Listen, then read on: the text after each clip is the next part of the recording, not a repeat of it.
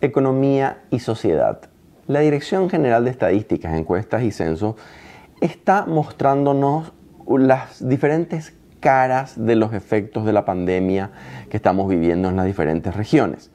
Por ejemplo, los departamentos Central y Alto Paraná, eminentemente urbanos, han tenido serias dificultades sociales que se reflejan en estas encuestas. Básicamente, un porcentaje muy alto, cercano al 70, inclusive a veces más del 70% de la población ha sentido una disminución en sus ingresos.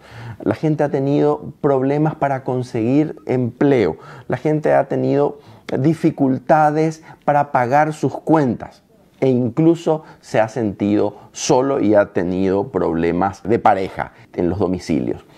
Pero lo interesante de esto es que nos lleva a una nueva problemática urbana. Tradicionalmente en Paraguay los problemas más acuciantes en términos sociales se situaban en las zonas rurales y esto está cambiando. Por lo tanto, el gobierno tiene que repensar rápidamente de forma dinámica las recetas para atender a este problema.